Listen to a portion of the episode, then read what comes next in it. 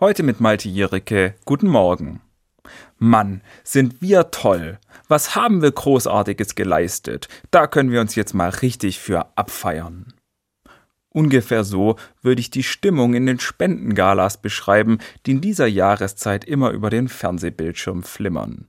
Ich sehe Prominente, die von ihrem sehr vielen Geld etwas spenden und dafür von Moderatorinnen gehuldigt werden. Ich sehe am Bildrand Namen mit Geldbeträgen von Spendern durchlaufen. Was ich kaum sehe, sind Bilder oder Namen von den Menschen, die bei mir um die Ecke stundenlang in der Kälte vor der Tafel für Lebensmittel anstehen und am Ende vielleicht doch keine mehr bekommen. Was ich selten sehe, sind Drogenabhängige, die Weihnachten in der Bahnhofsunterführung verbringen werden.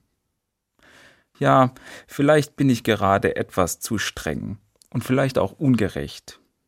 Und es mag sein, dass die öffentliche Aufmerksamkeit für die Spender die Bereitschaft zum Spenden fördert.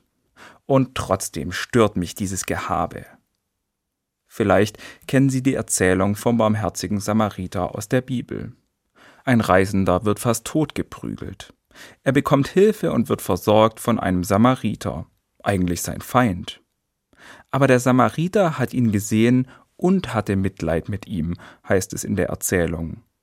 Der Samariter hat nicht flüchtig über den Verletzten hinweggesehen, wie andere vorbeikommende Passanten, sondern sich von der Not des Verletzten anrühren lassen. Deshalb hat er ihm geholfen, weil er mit ihm gelitten hat.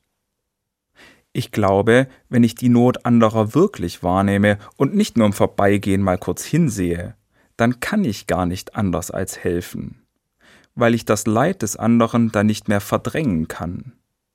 Deshalb gehören für mich Menschen, die auf Hilfe angewiesen sind, in den Mittelpunkt der Aufmerksamkeit.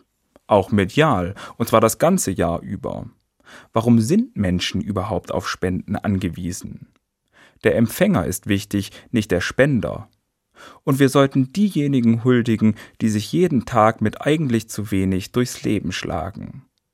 Und wer weiß, wenn wir nicht so oft an der Not anderer vorbeischauen, sondern sie wirklich an uns ranlassen würden, vielleicht bräuchten wir dann gar nicht so viele Spenden, sondern würden unsere Gesellschaft so bauen, dass es grundsätzlich deutlich weniger Armut, Obdachlosigkeit und Hilfsbedürftigkeit gäbe.